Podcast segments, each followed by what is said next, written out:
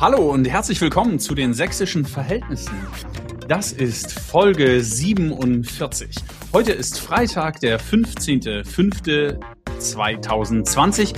Gestern ist die Folge mit Petra Köpping, der Sozial- und Gesundheitsministerin, aufgezeichnet worden. Heute Morgen um 8 ist sie ausgestrahlt worden. Damit ihr nicht ganz durcheinander kommt, liegt diese Folge, die heute kommt, ein bisschen auf der Halde. Und zwar hört ihr sie knapp eine Woche später, dann geht sie raus. Wie immer am Anfang, wo befinde ich mich? Heute befinde ich mich in einem digitalen Konferenzraum mit zwei Damen zum Gespräch. Gleich, ähm, was soll ich sagen, viel mehr gibt es zu diesem Raum nicht zu beschreiben. Gleich werden wir miteinander in Folge 47 reden. Herzlichen Dank für alle Rückmeldungen und auch alles fröhliche Teilen in den sozialen Netzwerken. Heute kommt endlich eine Folge, wo es in den politischen Jugendorganisationen im Freistaat Sachsen weitergeht und ein kleiner Rant gleich am Anfang. Mit der Linksjugend, die heute zu Gast ist, mit Lilly und Jenny, ist die Junge Union, also die Jugendorganisation der Christdemokratischen Union Sachsens, die letzte politische Jugendorganisation, die in diesem Podcast noch nicht zu Gast war. Okay, bis auf die junge Alternative. Die reagieren aber auch nicht mehr auf meine Mails. Insofern kann ich denen dann aber auch nicht mehr weiterhelfen. Jetzt freue ich mich darüber, meine Gäste vorzustellen.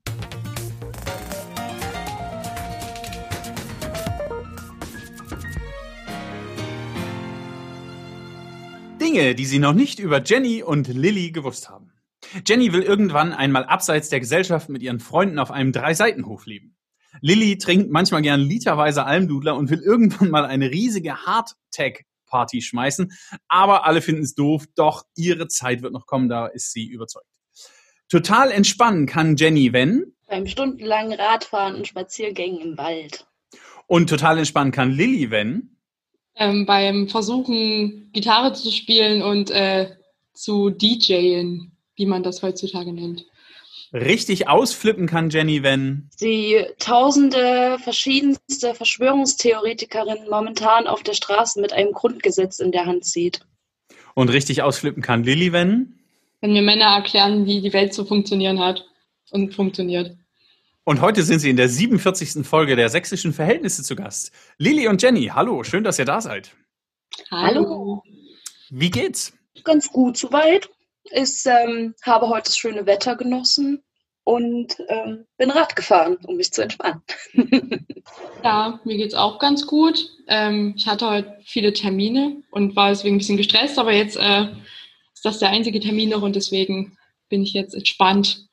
Oder zumindest ein bisschen entspannt, ein bisschen aufgeregt bin ich ja schon auf diesem okay. Podcast jetzt hier. Äh, schön, schön, dass ihr da seid. Herzlichen Dank, dass ihr euch die Zeit nehmt. Der Podcast heißt Sächsische Verhältnisse. Wie versteht ihr diesen Begriff? Ähm, also für mich sind sächsische Verhältnisse so ein, so ein Sammelbecken an vielen schlechten Dingen tatsächlich, muss ich leider zugestehen, weil irgendwie sind sächsische Verhältnisse für mich so 30 Jahre Regierung der CDU in diesem Land und damit einhergehende Kürzungssachen. Also schaut man sich mal so das Land an, was da Ärzte angeht, was Schulen angeht und so weiter und so fort.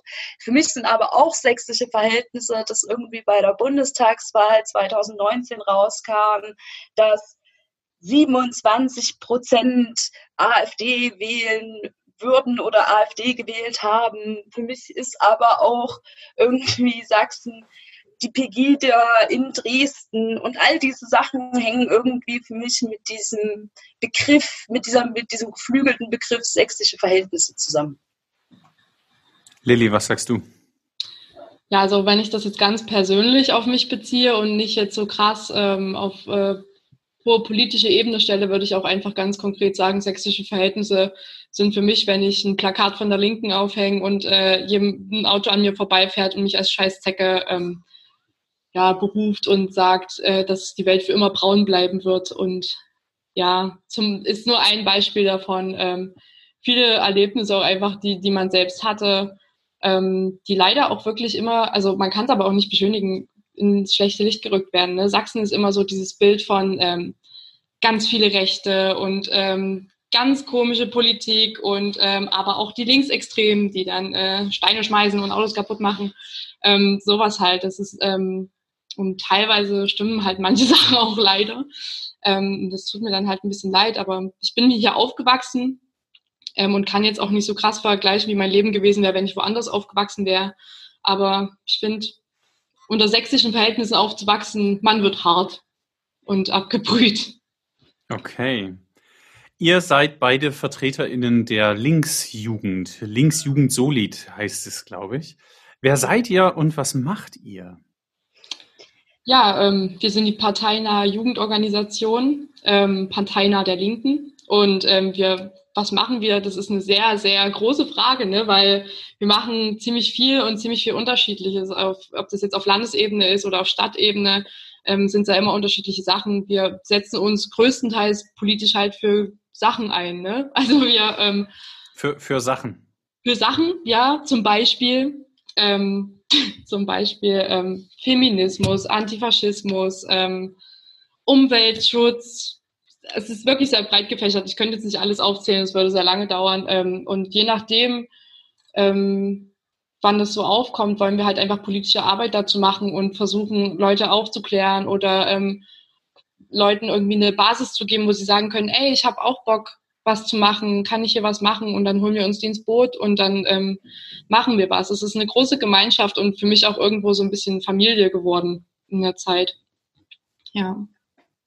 Okay. Und also du hast gerade gesagt, ähm, wenn irgendwie die Zeit ran ist oder wenn es sich entwickelt, wenn so ein Thema auftaucht, dann machen wir was dazu. Was macht ihr denn dann konkret? Also im Kreis sitzen und drüber reden ist ja jetzt wahrscheinlich, äh, kann schon sein, ist auch Jugendarbeit, aber vermute ich jetzt erstmal nicht, oder? Ja, also das, das funktioniert dann doch so ein bisschen anders. Jenny, möchtest du es vielleicht beantworten? Ja. Ähm, ja, ich habe gerade überlegt, wie man da so am besten einsteigt. Ich habe gerade überlegt, ob ich so mit langweiliger Struktursache anfange, dass man halt, also wir sind ja so organisiert, dass quasi, also ich glaube, viele politische Organisationen, dass das so von kommunaler Ebene auf Bundesebene so langsam hochwächst und quasi alles so ein bisschen miteinander vernetzt ist. Also wir haben irgendwie unsere kleinen Ortsverbände und Basisorganisationen in den einzelnen kleinen Käffern in Sachsen oder auch in Städten in Sachsen. Und ähm, da zusammenlaufen also die ganzen Kreise laufen dann quasi auf einem, auf einem Landesjugendplan zusammen, in dem wir ja quasi Beschlüsse teilen, wie unser Grundsatzprogramm zum Beispiel, was ja basisorganisatorisch, äh, basisdemokratisch ähm, ähm, beschlossen wurde.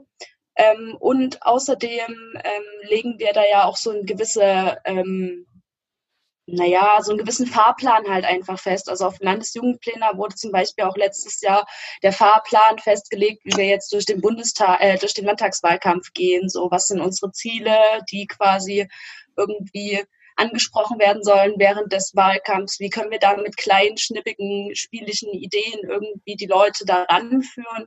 Was für mich auch ganz viel Linksjugend ist und wie wir arbeiten, ist einfach so ein bisschen Self-Empowerment und halt quasi sich gegen, also so dieses Motto Each One Teach One so ein bisschen, dass man sich quasi gegenseitig dazu befähigt, äh, bestimmte Dinge zu tun, sei es jetzt zum Beispiel, wie jetzt sie hier sitzen und einen Podcast halten oder sei es sich zu gewissen Thematiken, die auf der Welt gerade abgehen, eine gemeinsame Meinung zu bilden und unterschiedlichste Punkte davon zu beleuchten. So, das ist für mich auch ein ganz, ganz großer Teil der Linksjugend ausmacht.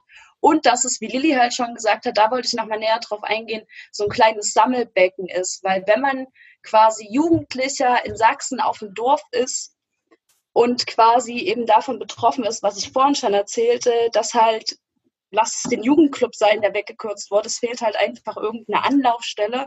Und dann hat man da quasi, und man sieht aber quasi in seinem Dorf überall die Sticker, die Hakenkreuze, die rangesprüht wurden irgendwo und bekommt das auch so ein bisschen vielleicht mit. Ist die Linksjugend da quasi eine Anlaufstelle, da schon mal anzufangen zu sehen, hey, es sind nicht alle so, hey, es gibt Leute, die wollen was dagegen machen und unternehmen. Und ähm, genau, so würde ich uns so ein bisschen verstehen. Ein bunter Haufen an Antifaschistinnen, Studierenden, Schülern und vielen weiteren jungen Menschen. Okay, das wäre das wäre jetzt genau meine nächste Frage gewesen, aber vielleicht muss man, du hast gesagt, wir sind ein Sammelbecken äh, für Menschen, die auf ihren Käffern eine bestimmte Realität wahrnehmen oder einen Teil der Realität wahrnehmen und sagen, äh, das ist jetzt nicht ganz meine Welt. Ähm, wie, also wie ist dann, wie ist dann der Gegenentwurf? Wie ist die andere Welt? Wer sammelt sich da so in dem Becken? Du hast jetzt gerade gesagt, Studierende, ähm, Auszubildende, hm, Menschen im weitesten Sinne. Aber was eint diese Menschen? Also bei aller Unterschiedlichkeit, was bringt sie denn zusammen, eurer Meinung nach oder eurem Erleben nach? Der hedonistische Grundgedanke einer besseren Welt, vielleicht. Also zum einen so ein bisschen, weil also man ist ja irgendwie, also ich zumindest bin in dieser Organisation, weil ich mir so denke, es kann doch so irgendwie nicht weitergehen hier auf dieser Welt. Ich kriege irgendwie mit, wie Fascho-Aufmärsche wieder größer werden, wie in Europa aber auch Dinge passieren hinsichtlich demokratischen Prozessen, wie sich irgendwie ein Orban zum Alleinherrscher wählen lässt. Und das kann ja alles nicht sein. Und ich kann ja aber jetzt nicht an meinem Schreibtisch sitzen und die Hände über dem Kopf zusammenschlagen und sagen, das kann doch alles nicht sein. Ich will da ja irgendwie quasi was machen und aber quasi auch Leute dazu bringen, irgendwie darüber nachzudenken. Und das ist ja auch so ein Punkt, wo ich sagen würde, das macht auch die Linksjugend quasi auf so bestimmte Sachen auch einfach aufmerksam zu machen und Leute dazu zu bringen, irgendwie quasi über diese Dinge nachzudenken sei es durch irgendeinen Post oder sei es durch irgendeine Aktion. Aber dass man quasi so bestimmte Themenfelder in den Vordergrund rückt, die man jetzt vielleicht nicht direkt auf dem Schirm hat. Okay. Ähm, du hast gerade in der Vorstellung auch zwei Begriffe verwendet, ähm, Self-Empowerment und Each One, Teach One. Ähm, beides tolle Buzzwords. Ich frage mich gleich, was heißt das? Also wie funktioniert Selbststärkung bei euch im, im Jugendverband und, und was versteht ihr unter Each One, Teach One? Ähm, also dieses Self-Empowerment wird es, also das kann man ganz gut festmachen, glaube ich, an, an unserem letzten Landtagswahlprozess. Da war es halt so, also ich war ja auch eine Kandidatin auf der, auf der Landesliste, wie auch Anna Goski jetzt, unsere Jugendabgeordnete und ähm, noch vier weitere.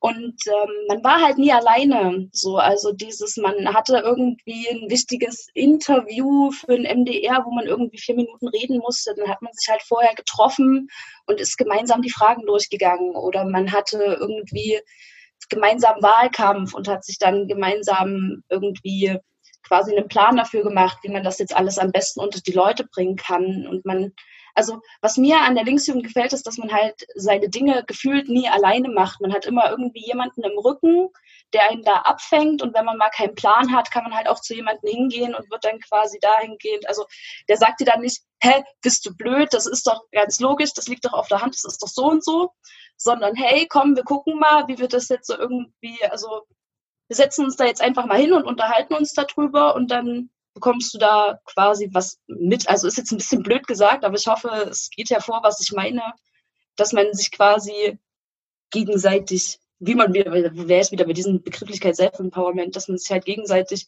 dazu befähigt, Dinge tun zu können, wo man vorher vielleicht gesagt hat, ah nee, da traue ich mich nicht ran, weil da ist ja hm. das und das und das ganz, ganz schwierig und äh, das kriege ich ja nicht hin. Hm, Sondern dass also, man das gemeinsam angeht und dann kann man das halt. So sollte Jugendarbeit ja im besten Sinne laufen, ne? dass man Unterstützung gewährt, um Menschen den Raum zu bieten, es selbst zu tun und für sich zu gestalten. Ja, okay. Ähm, ich habe mich ein bisschen auf eurer Website umgesehen und da habe ich auch euer Programm gefunden. Einmal in leichter Sprache, was ich ziemlich eindrücklich finde, dann noch mit interessanten Bildern unterlegt. Das, also das finde ich wirklich stark und ich will jetzt den anderen Jugendorganisationen nicht Unrecht tun, aber ich meine, da seid ihr die Einzigen. Da müsste ich jetzt aber nochmal recherchieren. Aber ich packe es auf jeden Fall in die Show Notes. Das, finde ich, ist absolut zur Nachahmung empfohlen. Unabhängig vom Inhalt, die Art und Weise der Aufbereitung finde ich sehr eindrücklich. Und dann, jetzt zitiere ich aus der längeren Fassung des Landesjugendwahlprogramms 2019, da heißt es, Zitat, Vielerorts hört man von spezifisch sächsischen Verhältnissen. Klammer auf, das meint nicht im Podcast, Klammer zu. Was heißt das überhaupt und warum sind diese Verhältnisse zu kritisieren? Die Antworten auf diese Fragen sind vielfältig. Dazu gehört der Abbau von kulturellen Angeboten, Schul- und Krankenhausschließungen sowie der Rückbau der Infrastruktur. Dazu gehört, dass die ländlichen Regionen immer menschenleerer werden und dass es viele Leute aus Sachsen, dass viele dass es viele Leute aus Sachsen wegzieht.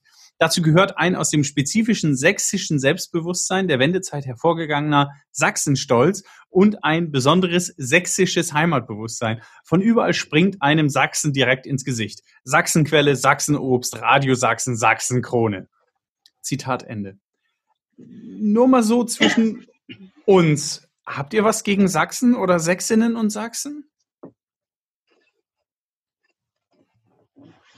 Ähm, nee. Würde ich jetzt sagen, nein, weil ähm, du kannst ja, nur weil ein Mensch aus Sachsen kommt, hat er ja nicht gleich diesen Stempel, ich bin Sachse und das sind meine Eigenschaften, die mich zum Sachse machen, sondern es ist ja trotzdem Mensch. So, und wir sind ja, wir sind doch auch Sächsinnen. So, also wir, wir kommen auch aus Sachsen. So, aber der Unterschied bei, äh, liegt halt darin, ich identifiziere mich nicht ähm, mit einem Bundesland, ich identifiziere mich mit mir selber. So, und das ist irgendwie dann der große Unterschied, den es macht. Also persönlich, wenn jetzt jemand zu mir kommt und sagt, ich komme aus Sachsen, bin ich jetzt nicht so wie, oh nee, da habe ich jetzt gar keine Lust drauf, sondern bin dann eher wie, ja, okay, und jetzt? Weil es ist, macht ja keinen Unterschied so vom Mensch. So, das ist ja der Charakter und nicht das Bundesland, wo man herkommt. Also allgemein habe ich nichts gegen Sächsinnen und Sachsen. Nein. Nee, aber wenn es, also wenn es, okay, ich, ich bleibe mal bei dem Punkt, wenn es Teil seiner Identität ist, ne? also wenn der Mensch sagt, in seiner Konstruktion, das Sachsensein ist mir total wichtig. Und ich finde es gut, dass das bei uns Sachsenquelle heißt und dass Sachsenobst gibt und dass ich Radio Sachsen hören kann. Was die Sachsenkrone ist, weiß ich ehrlich gesagt nicht. Aber ähm, dass, also, dass, wenn er sagt, zu meinem Menschsein gehört Sächsin oder Sachse sein, was mache ich dann? Naja, das Ding ist, also ich hätte spontan gesagt, man hat nichts gegen Sachsen oder Sächsinnen, sondern tatsächlich eher gegen Sachsen, beziehungsweise wiederum eben diesen Verhältnissen, die hier drin vorherrschen. Also man hat ja nichts gegen die Person an sich und mir persönlich wäre es wichtig, wenn man von sich sagt, dass man stolze Sachse, stolze Sächsin irgendwie, wenn man das braucht quasi für sich und seinen Charakter, dann muss man aber auch dazu sagen, dass Sachsen der Ort ist, in dem auch ein NSU problemlos agieren konnte und machen konnte und tun, konnte, in dem man immer gucken muss, wo quasi, also wo auf dem Land der nächste Arzt ist und all so weiter. Also natürlich kann man sich mit seinem Bundesland identifizieren, wenn man das unbedingt möchte. Ich finde nur, für mich persönlich gibt es in Sachsen nicht sehr viel, mit dem ich mich identifizieren möchte. Ah, okay. Weil das ist ja eigentlich, also ich glaube, dass dieser Lokalpatriotismus, nenne ich ihn jetzt mal, ne, oder dieser Lokalkolorit in anderen Bundesländern vergleichsweise unproblematisch rüberkommt, ist zumindest mein Eindruck. Ne? Also die Ostfriesen, die sagen ja nicht, ich bin Niedersachse, sondern ich bin Ostfriese. Und die, die von, die an der Ostsee wohnen, die sagen, wir sind aus Mecklenburg-Vorpommern. Natürlich sind wir von hier oben, ne? Und die Bayern sowieso und die Baden-Württemberger und die Pfälzer, die werden dann noch regionaler. Die sagen dann nicht, ich bin, ich bin, ähm, äh, ich komme aus Rheinland-Pfalz, sondern ich bin entweder Rheinländer oder ich bin Pfälzer. So. Also es gibt so etwas wie, ähm, für manche Menschen ist Wohnort oder Bezeichnung der Region, aus der sie kommen, Vogtländer, Erzgebirger, hm, hm, hm, Teil ihrer Konstruktion, ihrer Persönlichkeit. Ne? Das ist denen wichtig. Und wenn ich jetzt aber sagen würde, ich baue mir meine, Kon also ich, ich, ich denke darüber nach, wie ich bin und was mir wichtig ist, dann betone ich ja vor allen Dingen die positiven Aspekte. Ne? Da könnte man jetzt aus den vergangenen 30 Jahren möglicherweise so Sachen wie wirtschaftliche Stabilität, bla bla bla bla bla rauskramen. Das muss ich alles gar nicht machen. Ich habe da auch genug andere Kritikpunkte am Freistaat. Aber ganz prinzipiell zu sagen, ist ja nicht schlimm. Man kann ja aus Sachsen kommen und man kann das sogar gut finden. Warum muss ich dann immer die, also warum muss ich immer gleich sozusagen das Problematische an den sächsischen Verhältnissen miterzählen? Weil es an und für sich nie betont wird, würde ich sagen. So, das ist halt der Punkt. Es wird ja an und für sich schon auch nicht genannt. Es wird ja an und für sich auch schon unter den Teppich gekehrt. Wenn irgendwie, also bestes Beispiel, vorletztes Jahr hier in Chemnitz einer der größten Nazi-Aufmärsche seit den 90er Jahren, so solche Sachen halt, die, also deswegen ist es, glaube ich, auch uns so wichtig, das zu betonen, weil sie halt sonst auch von niemandem groß betont werden, sie ja aber trotzdem da sind und nicht einfach unter den Teppich gekehrt werden können. Okay, also aufgrund der in Anführungszeichen politischen Verantwortung auch zu betonen, was nicht läuft und vor allen Dingen mit Blick auf ähm, äh, äh, Antisemitismus und Rechtsextremismus und Faschismus so ähm, äh, das immer wieder deutlich zu machen, dass das hier auch existiert. Ist das die Geschichte, die erzählt werden muss? Okay. Okay. Dann gehe ich mal zum ersten Thema. Ähm, das erste Thema heißt bei euch Antifaschismus und da sind wir wahrscheinlich schon dabei. Ne? Da sind wir gleich in dem, in dem, in dem wesentlichen Spektrum. Was ist euch daran besonders wichtig? Oder das, was an dem Dagegensein ist euch besonders wichtig? Also wie schon gesagt, ne, wir kommen aus Chemnitz, wir ähm, haben viele Erfahrungen gemacht, ne, also was Jenny halt schon gesagt hat, ne. Ähm, und da ist halt die Faschist, faschistische Bedrohung in Anführungsstrichen sehr hoch, ne, dass man da wirklich aufpassen muss, ne? wie ich schon gesagt habe, ich wurde, als ich ein Wahlplakat aufgehangen habe von der Linken, ähm, aus dem Auto angebrüllt und du musst halt auch Angst haben, ähm, auf, über die Straße zu gehen, ähm, wenn du mal äh, politische Arbeit machst, dass du halt nicht angefallen wirst. So. Und das ist real. Und das, das Traurige ist, dass es vielen nicht klar ist, dass das wirklich real passiert, dass es nicht nur ein Bild äh, im Fernsehen ist, sondern dass es halt wirklich passiert. Das ist mir passiert, das ist vielen anderen auch passiert. Ähm, und mir ist halt einfach wichtig, dass es auch gezeigt wird, dass ein Bewusstsein geschafft wird, da, geschaffen wird dafür, dass es das gibt und dass es nicht immer weggedrückt wird.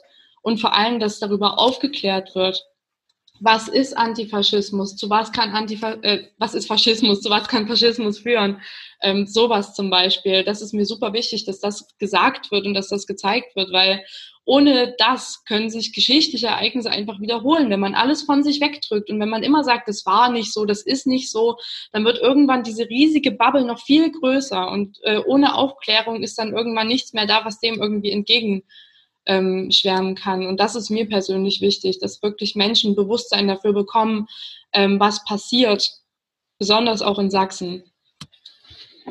Okay. Ähm, wie, wie müsste denn eine Welt sein, in der es normal ist, Antifaschist, Antifaschistin zu sein?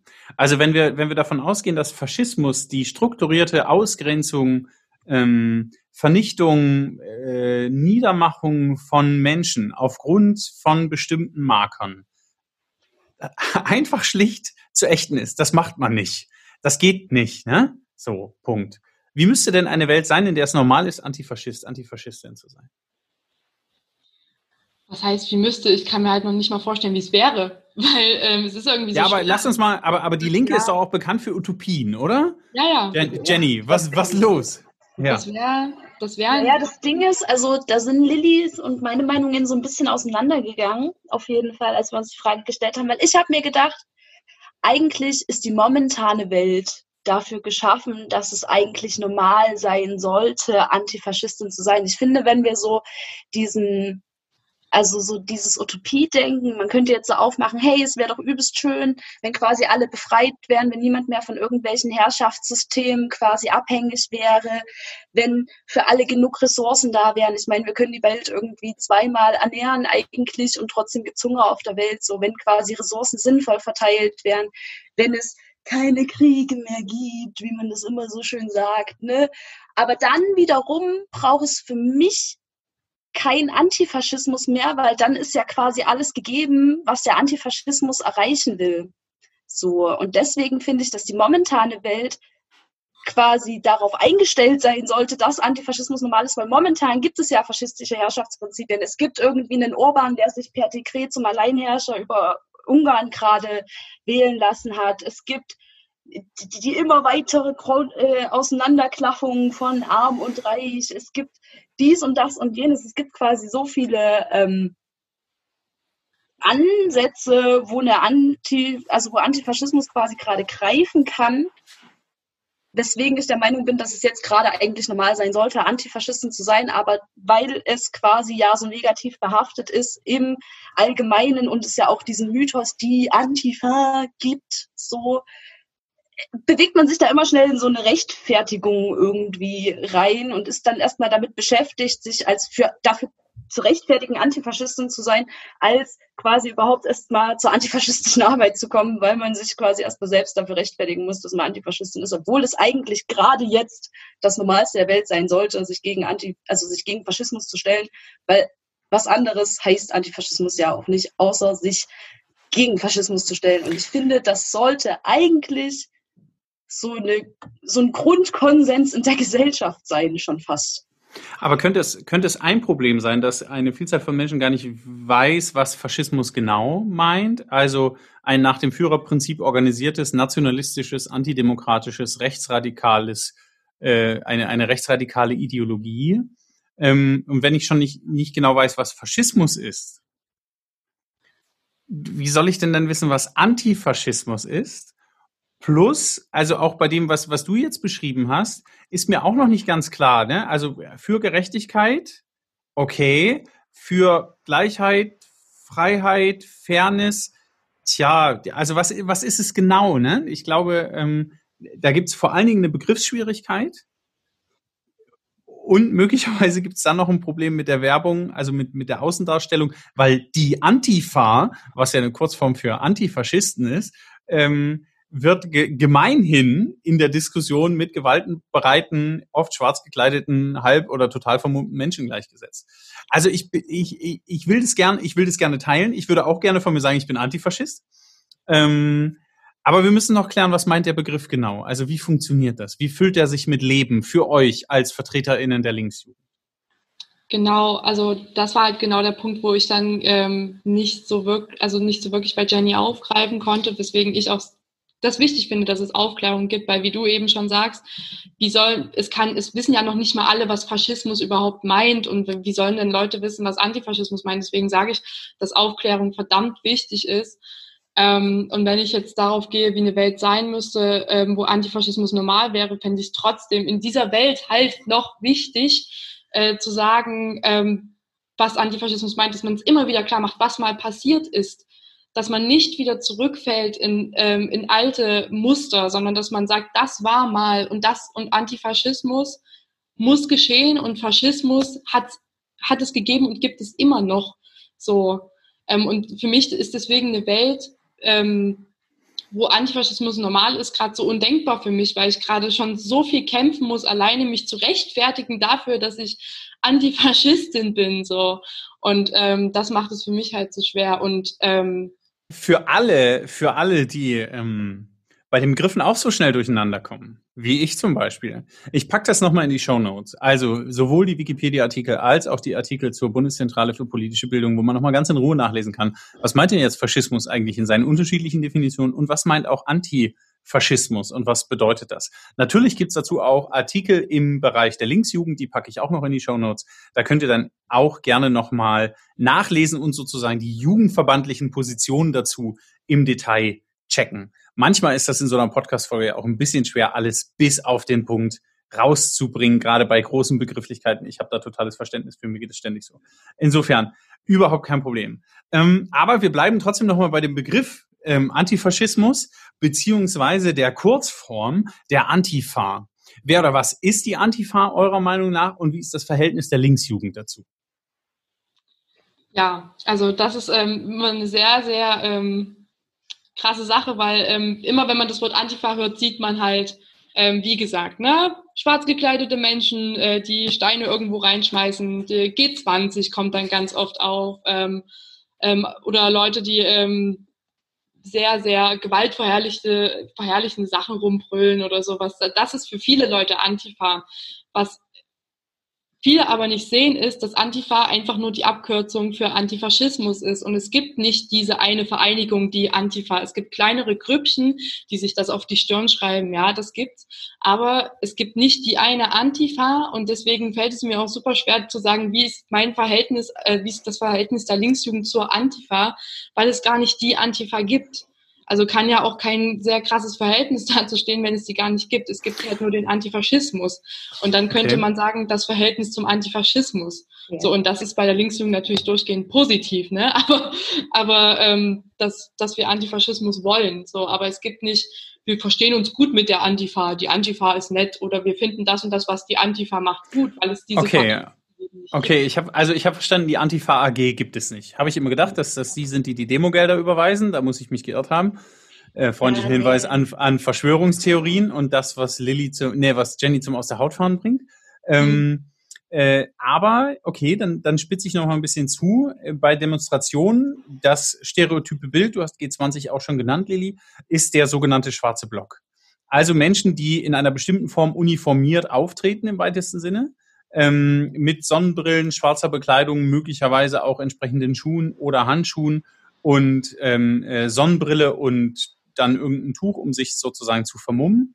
Das sind Menschen, die gemeinhin in, in der Alltagswelt der, der, der restlichen Bevölkerung außerhalb der Linksjugend als Antifa subsumiert werden, vermute ich, wäre meine Hypothese. Ja.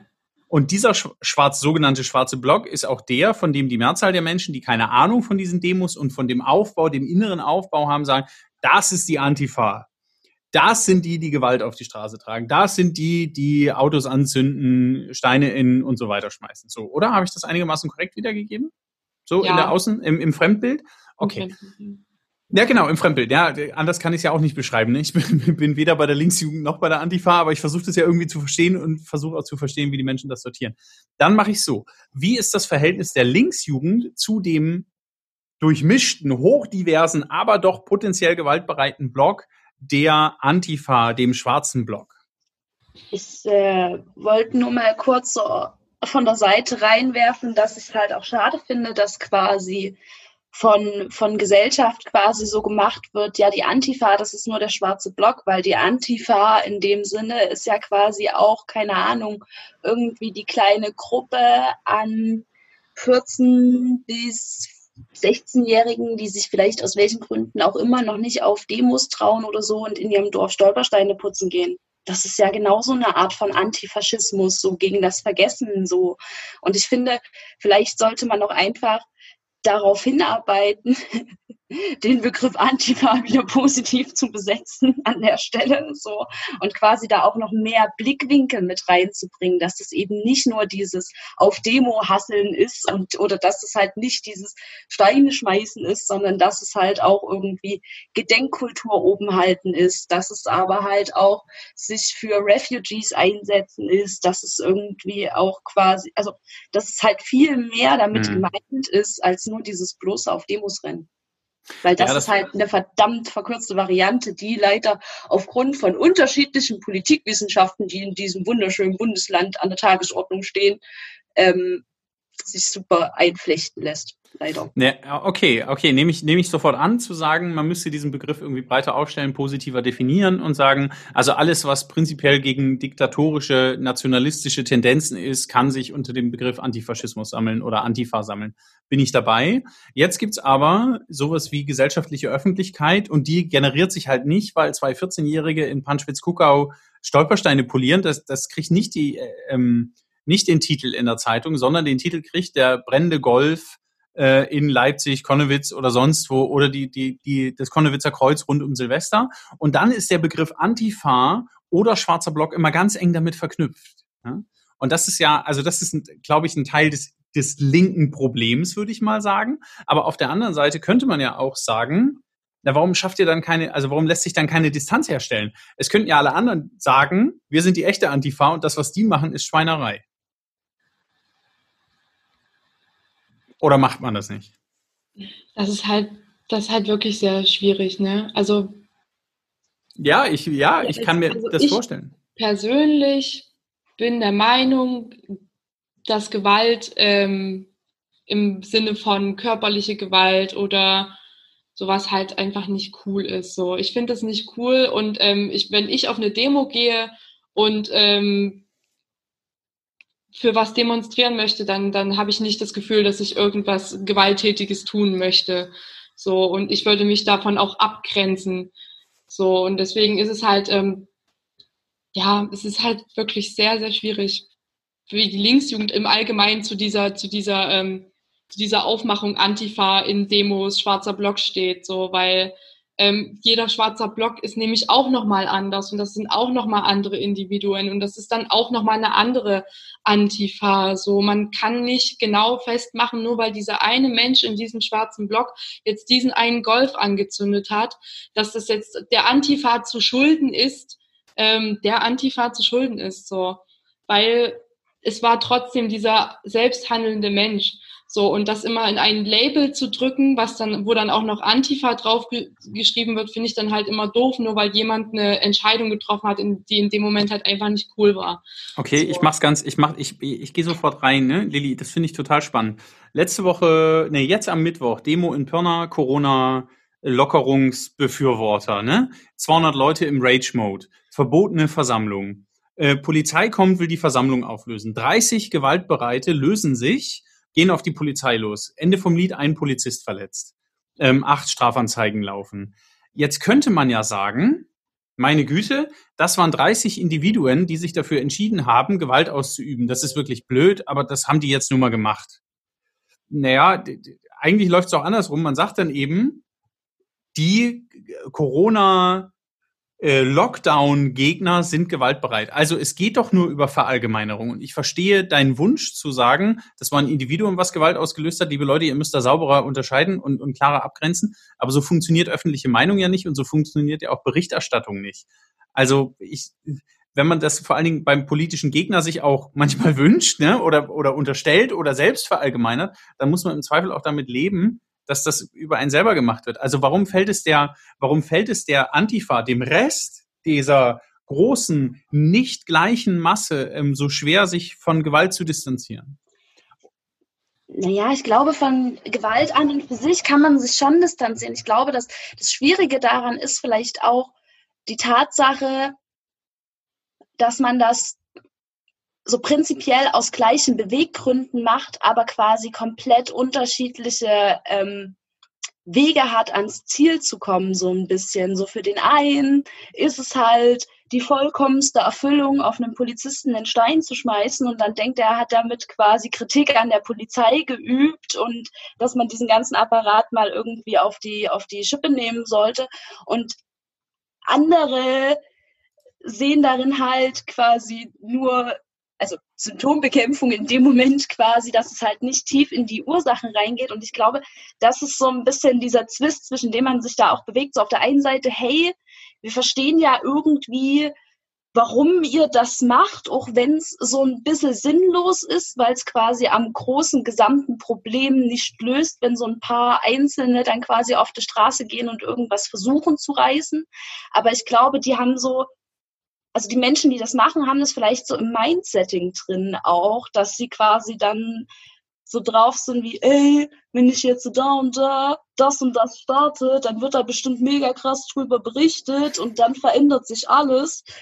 Aber so ist es ja de facto nicht. De facto ist ja genau das der Fall, was du gerade erzählt hast, dass verallgemeinert wird und dass es dann die linken Chaoten gibt, für die man sich dann intern wieder einen Kopf machen muss, was ja dann die politische Arbeit auch wieder aufhält, weil man sich dann eben genau auch in Gremien hm. so unterhält. Mh, hm, äh, na, auf der einen Seite ist schon scheiße und das hätte gar nicht sein müssen und auf der anderen Seite, na, aber das politische Ziel. Und dann, das ist ja so vielschichtig, dann kommt ja teilweise noch dazu, dass man ja auch so Dinge mit reinnimmt, also mit einberechnet. Naja, also zum Beispiel bei G20, da gibt's ja auch so tausend krude Theorien und eine krude Theorie ist ja zum Beispiel auch, dass die ja auch bewusst quasi von Rechten ausgenutzt wurde, um da wiederum quasi Chaos zu stiften, was dann an die Linke quasi, beziehungsweise nicht die Linke, aber die Antifa quasi übertragen wird, die sich dann wieder dafür rechtfertigen kann. So, und das sind alles so, also so viele Aspekte da drin, dass hm. es halt hm. total schwierig ist zu sagen, naja, warum distanziert sich denn die Linke dann jetzt nicht mal von den Chaoten? Ja, aber ich, ab, ja, aber ich, aber ich aber, glaube, es ist, aber es ist, es bleibt in dem, in Anführungszeichen politisch linken Spektrum ein Problem, dass sie Gewalt als politisches Mittel nicht ausschließt. Und das sorgt für Spannung im, in, in dem Teil der Öffentlichkeit und Bevölkerung, die das eben ablehnt und sagt, also Gewalt kann kein politisches Mittel sein oder Gewalt kann kein Mittel zur Erreichung politischer Ziele sein. Und das sorgt, glaube ich, für so eine, also da kommt, glaube da zieht, glaube ich, eine heftige Barriere ein, oder täusche ich mich? Der zweite Aspekt bei euch lautet Bildung für alle. Darin fordert ihr unter anderem, die, unter anderem die Abschaffung aller Schulen in privater Trägerschaft, mehr Personal und einen besseren ÖPNV sowie die Verhinderung von Schulschließungen im ländlichen Raum. Dabei sind es doch gerade die privaten Träger, unter ihnen eben auch kirchliche Einrichtungen, die sich im ländlichen Raum um sogenannte freie Schulen mit diversen pädagogischen Konzepten jenseits des Frontalunterrichts bemühen. Also ich ich, ich verstehe den Punkt, Bildung für alle. Und dann geht ihr aber gegen die, die sich bemühen, im ländlichen Raum noch irgendwie Bildung für alle zu ermöglichen. Was ist da los? Ist korrekt. Aber nur weil es die gibt, heißt es ja nicht gleich, dass das gut so ist, wie es ist. Also wir sagen ja nicht direkt, öh, das ist scheiße, dass es die gibt, sondern es ist eher beschissen, dass Bildung ja Aufgabe vom, von der öffentlichen Daseinsvorsorge ist und deswegen in öffentlicher Hand liegen sollte und deswegen diese Träger, die das gerade privat machen, eigentlich staatlich organisiert sein. Also eigentlich müsste das quasi vom, vom, vom Staat gestellt sein, was quasi diese ganzen privaten Träger da machen, ähm, um quasi Bildung für alle zu ermöglichen an der Stelle. Okay, also deutlichere staatlichere, deutlicher staatlicher Eingriff in das Bildungssystem, mehr Geld in alle Bereiche, die irgendwie mit Bildung zu tun haben und freie Träger raus aus dem Game. Aber ist es gut, wenn nur der Staat auf Bildung Einfluss hat? Ich glaube, es ist eher einfach zu sagen, dass es halt traurig ist, ähm, dass Träger dort greifen müssten, müssen, müssen, wo ein Staat eigentlich greifen müsste. Hm. So mit finanziellen Mitteln. Ich glaube, darum geht es hier wirklich, dass, äh, dass, dass Träger etwas tun müssen, was ein Staat eigentlich tun müsste. So, ähm, und darum die Frage, ob das jetzt gut ist, wenn, wenn das jetzt äh, der Staat machen müsste. Also es wäre schön, wenn die Frage ist das wie natürlich, ne?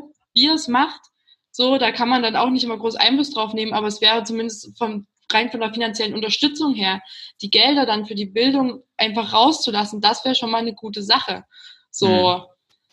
Hm. Okay. Ich glaube, es, das geht auch so ein ähm, bisschen daran vorbei, worum es da eigentlich geht, dass es wirklich darum geht, Bildung für alle zu ermöglichen, ohne dass man, dass sich ärmere Familien das nicht leisten können, weil sie nicht das gewisse Geld haben, dass jeder das Recht auf gleiche Bildung hat. Ähm, was natürlich auch genauso wichtig ist, ist, dass ähm, bei kirchlichen Trägern, gerade wenn es um christliche Schulen geht, dass halt wirklich Religionen wertefrei einfach ähm, vermittelt werden, so dass man dass auch alle Regionen dargestellt werden. Wir haben auch ganz viele bei uns in der Gruppe gehabt. Ähm, einer davon geht auch in, auf eine christliche Schule und was der teilweise sich den ganzen Tag anhören muss, ist natürlich auch nicht cool.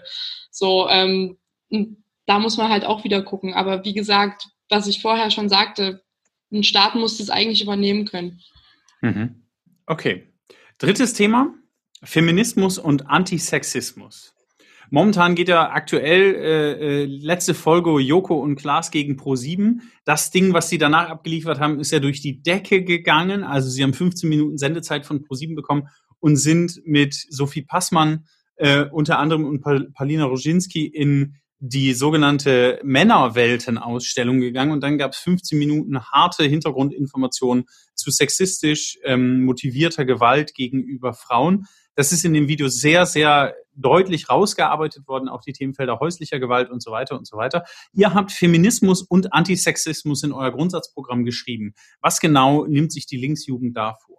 Also die Linksjugend nimmt sich vor, ähm, irgendwann eine Welt zu schaffen, wo Frauen aus patriarchalen Systemen rauskommen und endlich Gleichberechtigung erfahren können. So, das ist das, was wir uns wünschen. Auch natürlich, dass wir da in dem Punkt irgendwann mal überflüssig werden, dass man irgendwann, dass irgendwann eine Frau sagen kann, ich fühle mich ermächtigt, dies zu tun und muss von nirgendwo irgendein äh, unterdrückt werden. Ja, Kindern und Jugendlichen soll auch natürlich früh erklärt werden, dass es äh, mehr als zwei Geschlechter gibt. Es geht ja auch sehr darüber hinaus, gerade was auch so Sexualität ähm, angeht. So Feminismus, Sexismus, die eigene Sexualität, so ähm, wie man damit umgeht und wie man irgendwann ähm, quasi eine Welt schaffen kann, wo das funktioniert und wo wirklich ähm, eine Frau selbstbestimmt ist. Und das wollen wir auch mit Empowerment eben auch machen. Ne? Einfach die Frauen zu ermächtigen, zu sagen, ähm, kämpft.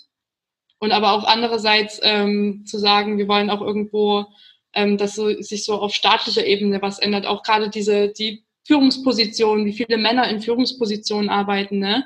was ja auch letztendlich auch groß, ein Großteil von, von diesem Gehälterunterschied ausmacht, dass halt Frauen teilweise ähm, in niedrigeren ähm, niedrigeren Sachen arbeiten und dann Männer ganz oben sind, sowas zum Beispiel. Also wir wollen irgendwann erreichen, dass es ähm, ja auch, dass man vielleicht auch ein bisschen mehr aufgeklärt ist über diese ganze Thematik, ne? Ja. Okay.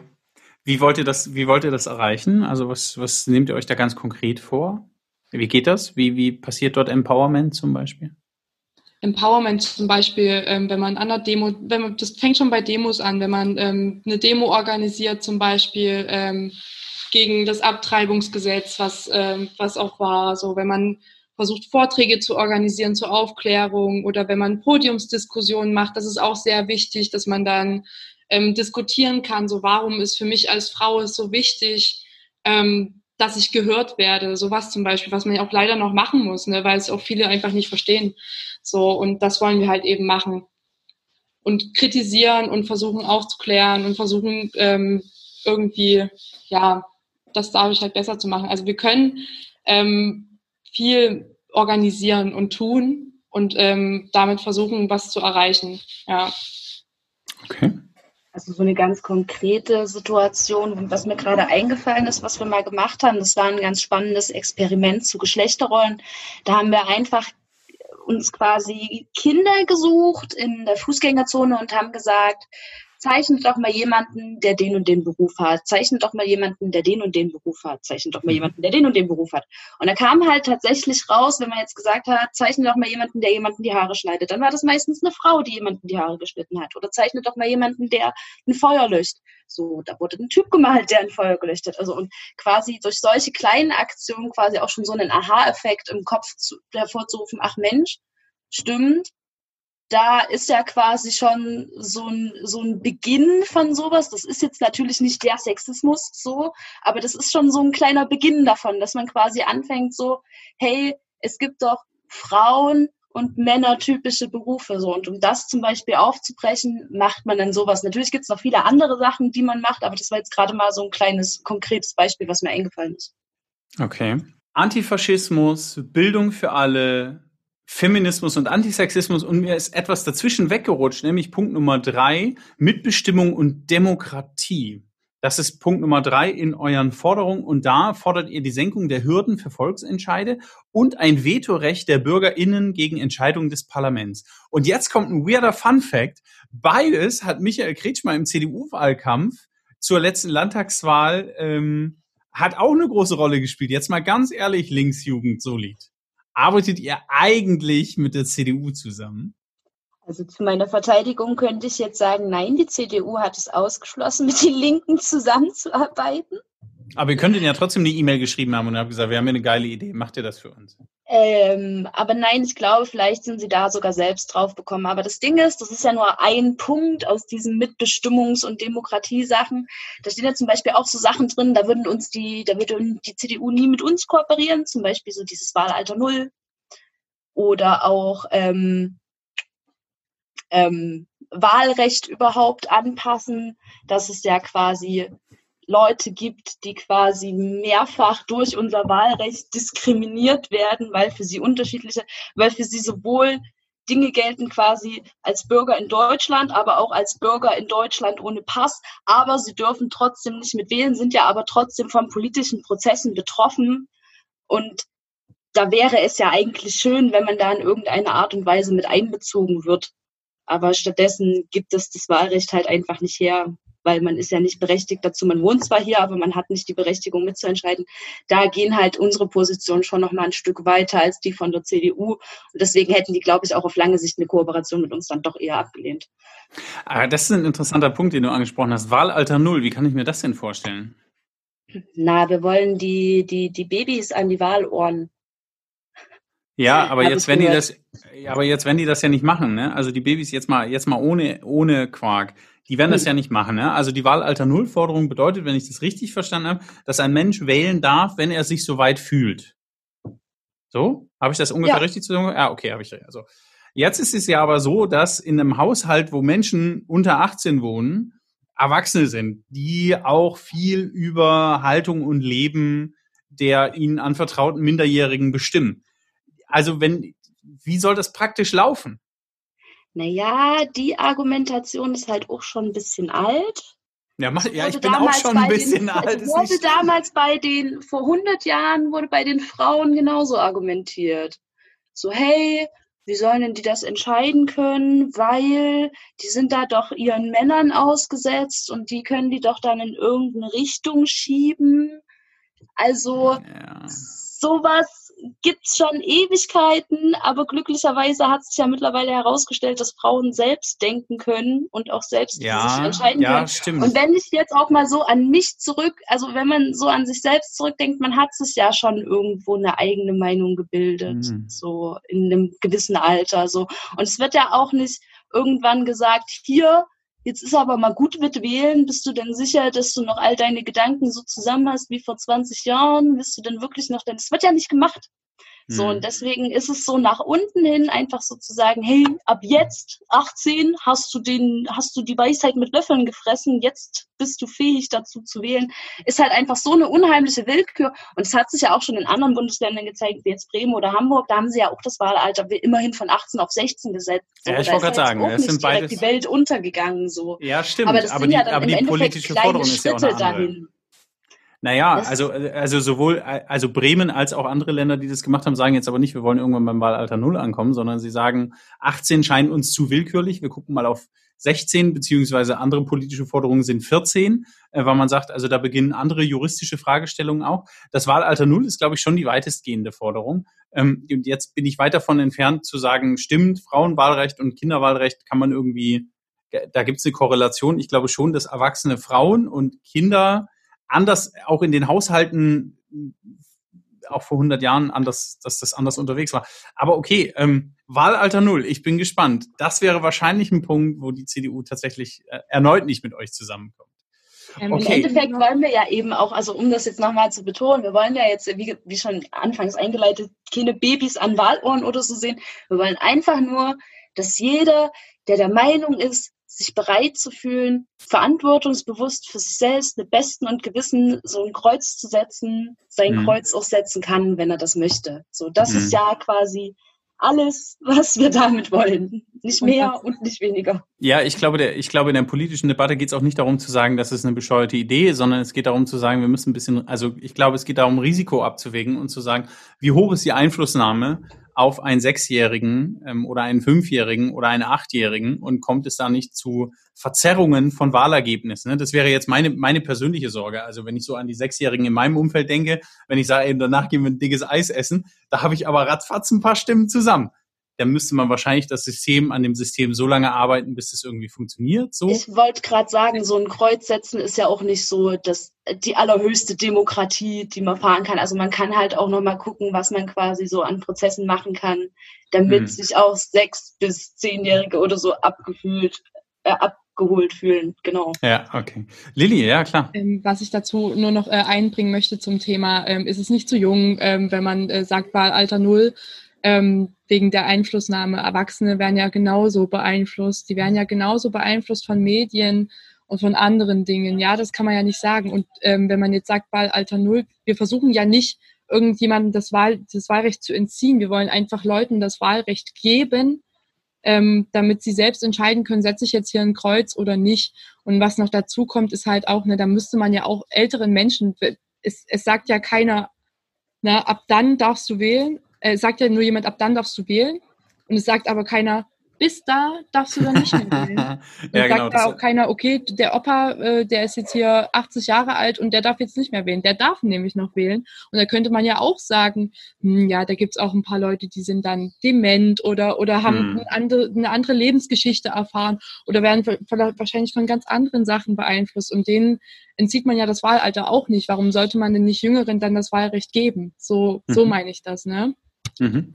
Den Punkt, also genau, das hat Jenny auch gerade gesagt, aber gut, dass du den nochmal so stark machst. Das finde ich ist, also ist ein spannender Aspekt zu sagen, welche Form von ähm, Verantwortung und ähm, Entscheidungsreichweite trauen wir Menschen zu, egal in welchem, in welchem Alter. Das finde ich einen interessanten Gedanken. Wir machen mal, wir, wir skalieren mal ein bisschen größer weg vom Jugendverband. Ihr seid ein, ein Jugendverband, ein politischer Jugendverband und ihr steht einer Partei nahe, nämlich der Linken in Sachsen. Wie würdet ihr denn aus jugendverbandlicher Perspektive sagen, wie ist denn die Lage der Linken momentan? Lässt sich halt in so einem Podcast-Gespräch sehr schlecht kurz, Ja, schnippig mach mal, mach mal grobes Holz. Ähm, naja, naja. Also, läuft's, läuft's top oder läuft's eher so mittel oder eher so gerade geht nicht gut? Nee, gerade geht nichts, würde ich nicht sagen. Dafür kommen wir schon immer mal doch vor irgendwo in irgendwelchen Medien. Das Ding ist halt, dass wir ja momentan durch diese Corona-Phase fällt es oppositionellen Kräften ja sowieso ein bisschen schwer, irgendwie in den Diskurs, ins Gespräch zu kommen, einfach weil sich alles darauf konzentriert, ey, Regierung, welche Lockerungsmaßnahmen kommen denn als nächstes? Ey, wie machen wir denn das am besten und so weiter und so fort. Und ich glaube, die Lage der Linken beziehungsweise die, die Position der Linken ist momentan, sich quasi so ein bisschen für die stark zu machen, die so ein bisschen dabei vergessen werden, die so ein bisschen hinten runterfallen, die so ein bisschen zwar quasi, also die auch von den ganzen äh, Sachen betroffen sind, aber die quasi wegfallen. Lass es irgendwie von, von Gewalt betroffene äh, Frauen sein, die jetzt irgendwie die ganze Zeit mit ihren Männern oder was weiß ich zu Hause sitzen müssen und das quasi ertragen. Da geht es aber auch um die Kinder, die eigentlich ja irgendwie gerade in voll den Entwicklungsprozessen stecken, die da ja auch so ein bisschen gerade quasi ein Cut reingemacht wird, plötzlich keine Gleichaltrigen mehr sehen und nur noch die ganze Zeit zu Hause rumlümmeln und so weiter und so fort. Und dass man die nicht quasi vergisst, darum macht sich die Linke relativ viele Gedanken und bringt da auch immer wieder mal Sachen ein, auf jeden Fall. Okay. Und in der politischen Sortierung ähm, würdet ihr sagen, die Linke hat sich, die letzte Landtagswahl ist ja für die Linke in Sachsen nicht ganz so gut ausgegangen. Ich habe die Zahlen jetzt nicht genau im Kopf, ich packe es im Zweifel nochmal in die Shownotes, aber ich würde sagen fast halbiert, ne? mhm. im, im Ergebnis, so ganz grob. Ähm, was heißt das für die politische Ausrichtung eurer, eurer Erwachsenenorganisation? Seid ihr da beteiligt an dem Diskurs? Ähm, wie, wie, wie kann ich mir das vorstellen? Wie meinst du das? Naja, also wenn, wenn man von knapp 20 Prozent auf irgendwas so um die 10 Prozent, glaube ich, gerade, mhm. ähm, äh, sozusagen zurückgeht im Wahlergebnis, dann braucht es ja sowas wie eine Analyse. Dann müsste man ja sagen, huch, was ist denn hier los? Und wie läuft dieser Prozess gerade ab und seid ihr als Jugend daran beteiligt? Na, es gibt momentan so ähm, Strukturdebatten innerhalb der Partei, an denen wir auf jeden Fall mit eingebunden sind. Also man ist auch immer dran auf jeden Fall, dass wir mit dabei sind, so als Linksjugend. Ich meine, ich bin ja auch irgendwie gerade jugendpolitische Sprecherin und die, deren Aufgabe ist es quasi so ein bisschen zwischen Partei und Jugendverband zu kommunizieren, dass das quasi im regen Austausch hin und her läuft. Hey, das und das plant übrigens gerade die Partei, wollen wir uns da vielleicht einbringen und wollen wir das und das. Also da sind wir auf jeden Fall mit dran.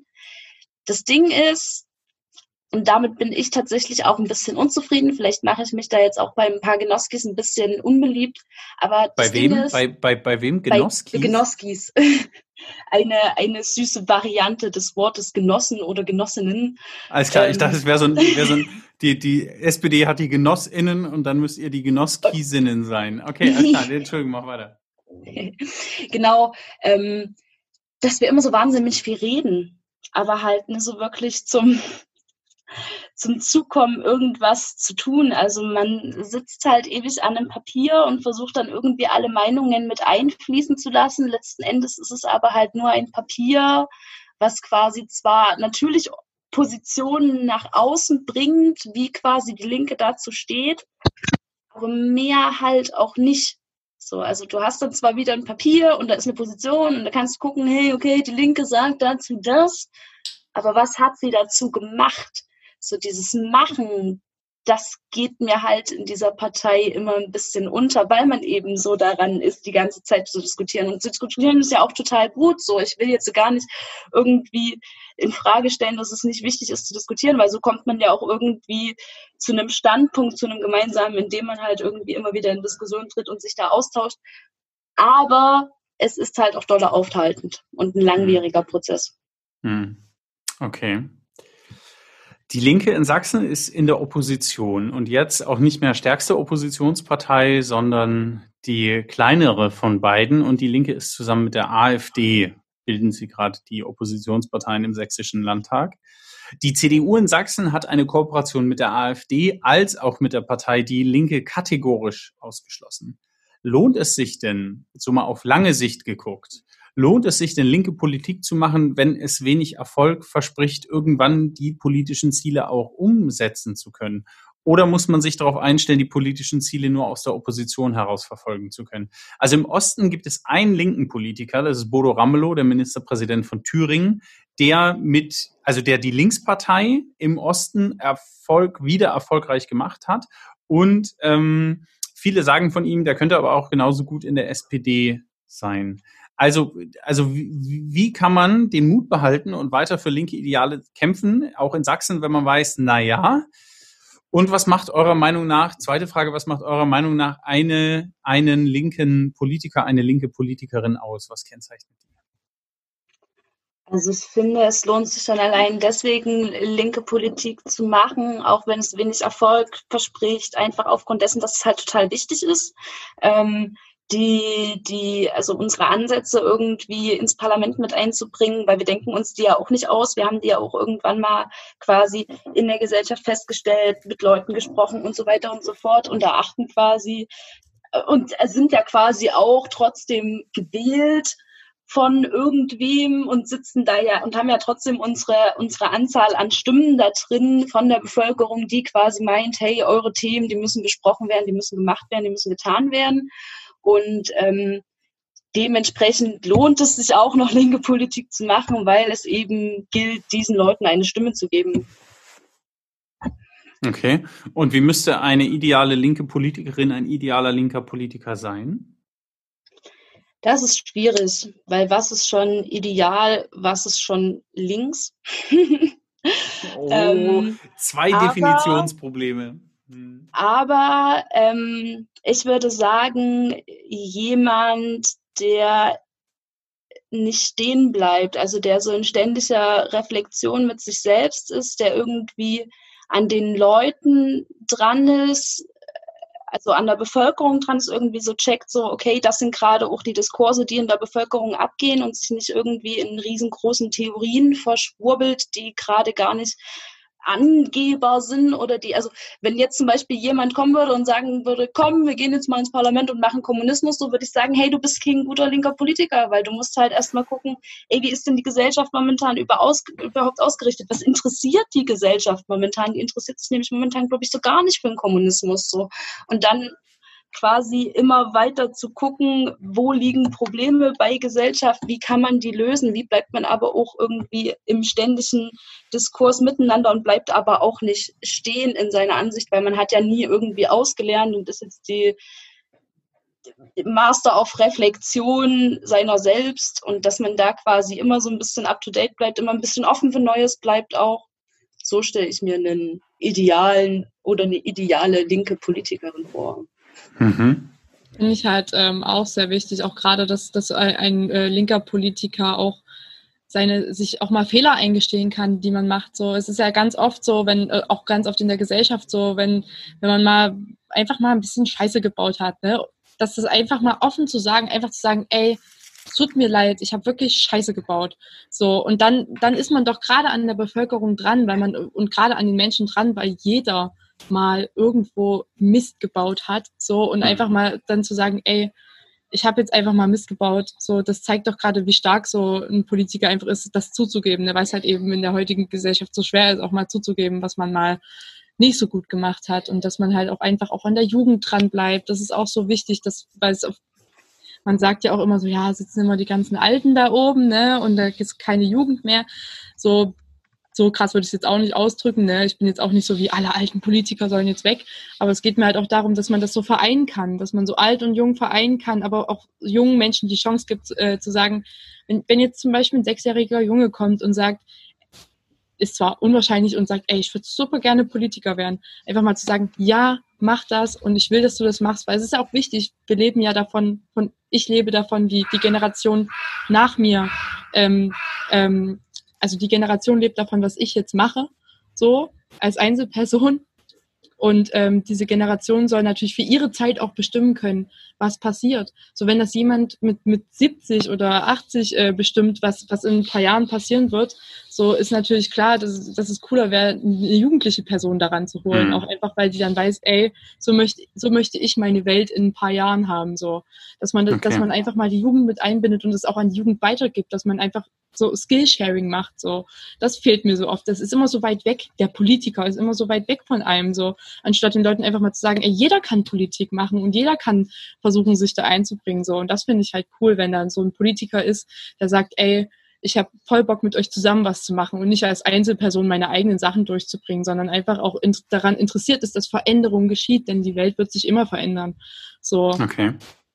Dein, ähm, dein Hausrabe hat ja gerade schon gekräht im Hintergrund. Das ist der Hinweis, dass wir uns dem Ende der Sendung nähern. Sehr schön. Ähm, wir äh, doch ein, bevor wir bevor wir entscheiden oder leiden spielen, möchte ich noch eine Frage loswerden. Und zwar habt ihr darauf noch gar nicht reagiert jetzt. Ähm, nämlich hat die CDU als eine der Langzeit an der Regierung beteiligten Parteien im Freistaat Sachsen die Kooperation zwischen AfD und der Linken kategorisch ausgeschlossen. Und das hat, glaube ich, auch damit zu tun, dass es immer noch im politischen Diskurs eine Theorie gibt, die sogenannte Hufeisentheorie, die links und rechts, linke und rechte Extremismen ähm, wie bei einem Hufeisen an den linken und rechten Rand so, einer, so eines gebogenen Us sortiert. Ähm, fühlt ihr euch da gut platziert im direkten Gegenüber zur AfD? Oder zur NPD, wenn man noch weiter rechts gucken will? Nein. Ich bin generell gegen ähm, vorgeschriebene Theorien wie die Hufeisentheorie, ähm, weil das dann auch nur Theorien sind, wo man versucht, irgendwas in irgendeine Richtung zu drücken. Ne? Also, was heißt gut platziert? Ne? Ähm, eine Oppositionspartei zu sein, ähm, bringt halt eher so Nachteile mit sich, ne? Und da ist es halt auch doof, dann zu sagen, wir fühlen uns gut, dass wir jetzt auf dem Hufeisen links rücken, nur weil und ähm, aber dieses Hufeisen ist ja nicht das, wo wir hinwollen. Wir wollen ja nicht äh, in die Richtung, wir wollen jetzt auf dem Hufeisen ganz links stehen. Wir wollen ja in die Richtung, wir wollen irgendwie die Welt anders gestalten und was verändern und so ein bisschen was machen. Und da sind für mich immer solche Theorien und Systeme einfach, ähm, ja, würde ich mich gern von absehen. So. Ich finde es mhm. auch doll schwierig, weil es halt verschiedene, also weil es halt auch ein Stück weit Menschen gegeneinander ausspielen kann, glaube ich, einfach. So was mir so am Anfang ganz oft aufgefallen ist, irgendwie, bevor ich mich so richtig, nennt man es mal hart politisiert habe oder so, ist mir aufgefallen, irgendwie, dass zwei, dass zwei radikale Seiten quasi ähnliche Ziele haben, aber total unterschiedliche ähm, Herangehensweisen daran, wie man das Problem löst. So, also irgendwie sind ja viele Menschen damit unzufrieden, wenn sie zu wenig Geld haben. So, aber man legt das quasi dann auf unterschiedliche Gründe nieder. So, der eine macht einen Staat dafür verantwortlich, der nächste macht einen Ausländer dafür verantwortlich und der übernächste macht irgendwie Bill Gates dafür verantwortlich. Keine Ahnung, ne? Aber dass du quasi jetzt habe ich meinen Faden verloren. Jetzt habe ich meinen Faden komplett verloren. Unterschied, un, un, genau. Unterschiedlichkeiten. Ähm, ah, genau, dass man aber trotz der aller dieser, ähm, äh, genau, dass es quasi diese Unterschiedlichkeiten gibt, was aber, und genau, ich glaube halt, die Hufeisentheorie spielt auch so ein bisschen darauf an. Also ich finde es einfach total schwierig, diese diversen Diskurse, die es gibt, versucht, in einem Hufeisen abzubilden, weil das ist mir zu einfach gedacht. Es gibt nicht nur diese eine hohe Seite auf der linken Seite und es gibt nicht nur diese eine hohe Seite auf der rechten Seite und dazwischen irgendwie so ein Wirrwarr. Das ist komplexer alles. Das ist äh, viel komplexer und es ist aber zu komplex, um es jetzt alles in diesem Podcast auszukotzen. Es tut mir leid. Mal wieder nicht. Dann packe ich auch dazu noch die aktuelle, den aktuellen Diskurs zur Hufeisentheorie in Sachsen in die Show Notes. Da gibt's auch was aus dem Segment der politischen Bildung. Dann können wir das an der Stelle abkürzen und alle können es nochmal nachlesen. Und wir spielen jetzt Entscheiden oder Leiden. Ich habe hier die Zettel vor mir, die sind alle ähm, gefaltet. Ihr könnt ja jetzt nicht ziehen, aber ich ziehe wechselweise. Für wen darf ich zuerst ziehen? Jenny, los geht's. Jenny, du kriegst folgende Frage. ähm, lieber eine Demo mit Rechten blockieren oder gewährleisten, dass sie stattfinden kann? Entscheiden oder leiden? Du musst, musst dich jetzt entscheiden und sagen, warum. Oh, das ist aber eine beschissene Frage zum Einstieg. Ähm, ja, das Ding heißt entscheiden oder leiden. ja, ja, schon klar. Aber das Beispiel vorhin war ja viel smoother auf jeden Fall. Ja, ich kann dir ja sagen, ich kann dir sagen, die härteste Frage, die ich mal gestellt habe, die habe ich seitdem auch rausgenommen, ist ab sofort immer untenrum oder obenrum nackt. Und das habe ich, habe ich ein Sozial, habe ich einen Sozialarbeiter gefragt. Ja, aber du sollst ja beantworten, lieber eine Demo mit Rechten blockieren oder gewährleisten, dass sie stattfinden kann. Das ist ja deine Frage. Lieber eine Demo mit Rechten blockieren oder gewährleisten, dass sie stattfinden kann. Also ich müsste dann die Demo mit ich ja. müsste mit Rechten blockieren. Nee. Nee, entweder Ich du müsste blockierst die Demo der blockieren. Rechten, ja, oder du stellst sicher, dass sie gehen dürfen. Ja, nö, weil wenn die schon auf der Straße sind, sind die ja schon auf der Straße. Dann haben die ja mindestens schon mal eine Kundgebung, sonst könnte ich die ja nicht Ah, blockieren. jetzt- Und jetzt- dementsprechend ist es schon wieder einfach, weil dann würde ich sie einfach blockieren. Okay, jetzt wurde gut. Okay, danke. Ja, über die Konstruktion gelöst. Lilly, du kriegst, ah, Lilly, hier, Achtung, lieber für immer auf Süßes oder für immer auf Fastfood verzichten? Das war das Beispiel von vorhin. Jetzt hast du es nochmal geklickt. Ich habe es gezogen. Ich kann nur nichts dafür. Jenny, guck nicht so stinkig. Lilly, was sagst du? Ähm, das eine ist halt scheiße, weil da müsste ich mich gesund ernähren und das ist für mich irgendwie so richtig scheiße gerade. Ähm, und das andere ist halt, ich liebe halt Süßes. Aber ich glaube, ich würde eher auf Fast Food verzichten, weil dann könnte ich mir ein geiles, gesundes Essen machen und trotzdem noch Süßzeug essen. So. Okay, also Verzicht auf Fastfood, ja? Ja. Gut, okay. Jenny, deine nächste. Sag mal Stopp. Lieber nur noch Flaschenwasser von ethisch fragwürdigen Unternehmen trinken oder nur noch Kleidung aus Sweatshops in Bangladesch tragen können? Beides scheiße. Lieber Wasser trinken aus fragwürdigen Quellen oder lieber Klamotten tragen, die scheiße produziert sind.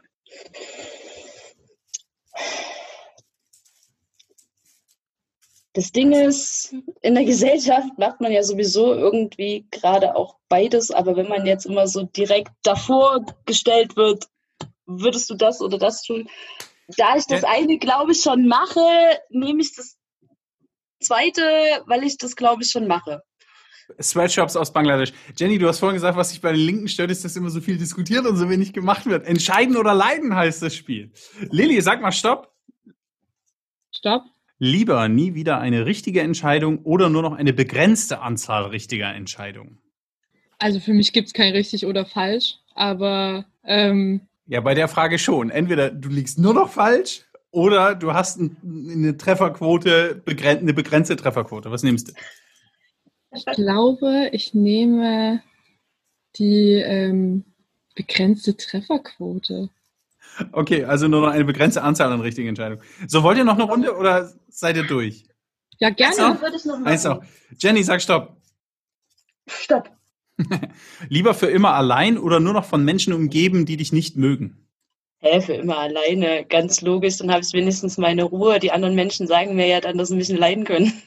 Das war eine Okay. schöne Frage. Vielen Dank. Ja, kein Problem. Immer wieder gerne. Lilly, sag mal Stopp. Stopp. Lieber ein ruhiges Gewissen oder eine weiße Weste? Ein, ruhi ein ruhiges Gewissen oder eine weiße Weste? Mhm. Entweder, was? Wie ist das genau gemeint? Na, entweder du, es ist alles cool, du bist mit allen Entscheidungen, die du so triffst und alles, was du tust, im Reinen, oder du hast dir nichts zu Schulden kommen lassen und es ist auch alles fein. Also, nie wieder.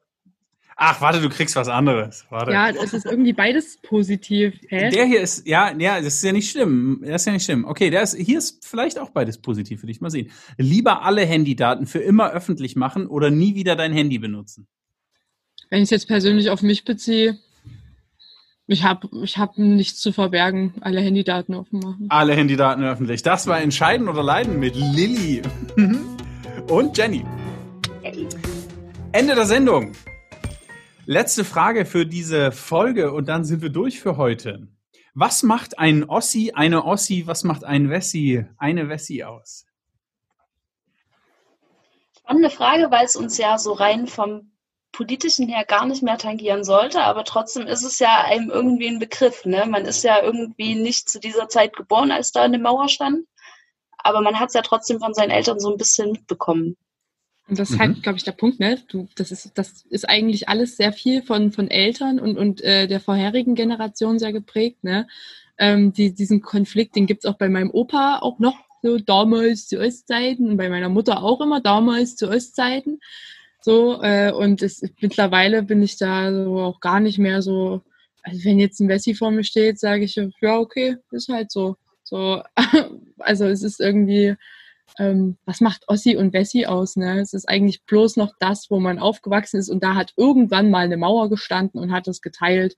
Und das macht mich jetzt zum Ossi und zum Wessi und das ist mir auch so ein bisschen zu reingedrückt. Das ist auch wieder so ein lokales Ding, wo man immer so, es, auch bei manchen auch eine Identitätsfrage, ne? Identifiziere ich mich jetzt als Wessi oder als Ossi?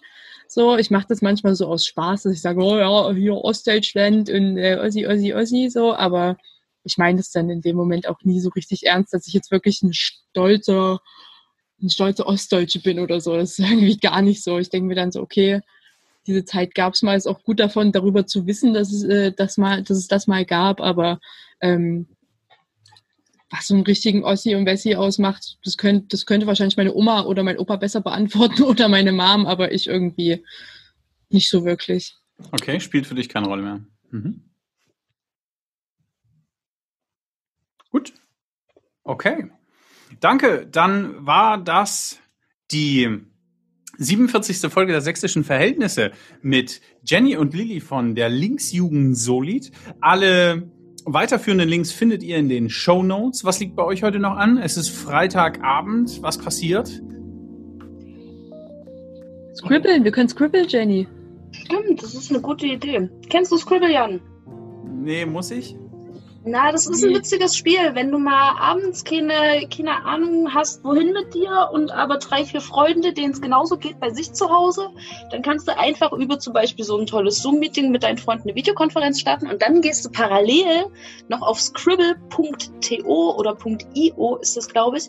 Das ist ja. quasi eine Website, die ein Spiel ist. Und dieses Spiel ist quasi, ähm, du bekommst drei Begriffe und dann kannst du dir einen der drei Begriffe aussuchen und musst den malen. Und die anderen müssen quasi erraten, was du da gerade malst. Und wer am schnellsten ist, bekommt die meisten Punkte. Und Ziel ist es quasi, die meisten Punkte zu erreichen. Okay, da habe ich ja gleich heute Abend was vor. Herzlichen Dank für diesen Hinweis. Das wird dann meine Freitagabendbeschäftigung. Gute Idee. Wie gesagt, das war die 47. Folge der sächsischen Verhältnisse. Habt herzlichen Dank fürs Zuhören da draußen. Lasst einen Kommentar da. Checkt mal die Website und den Facebook-Account der Linksjugend Solid aus. Informiert euch über die politischen Motive und Ziele. Alles weitere findet ihr dort. Die nächste Folge, Folge 48, lässt auch gar nicht so lange auf sich warten und ein alter Bekannter kommt wieder vorbei. Das erste Mal, dass ein Gast zum zweiten Mal bei den sächsischen Verhältnissen zu Besuch ist. Thomas Geithner, der Pressesprecher der Polizeidirektion Dresden, wird nochmal in diesem Podcast kommen und wir werden über PolizistInnen und das PolizistInnen-Dasein in Zeiten von Corona reden und was das gerade alles so bedeutet und was bei der sächsischen Polizei überhaupt gerade so abgeht. Dazu mehr in der nächsten Folge. Jetzt macht's gut, habt einen schönen Tag, passt auf euch auf geht mal wieder an die Luft. Ihr wisst Bescheid, bleibt gesund. Bis bald. Tschüss. Tschüss. Danke für die Einladung.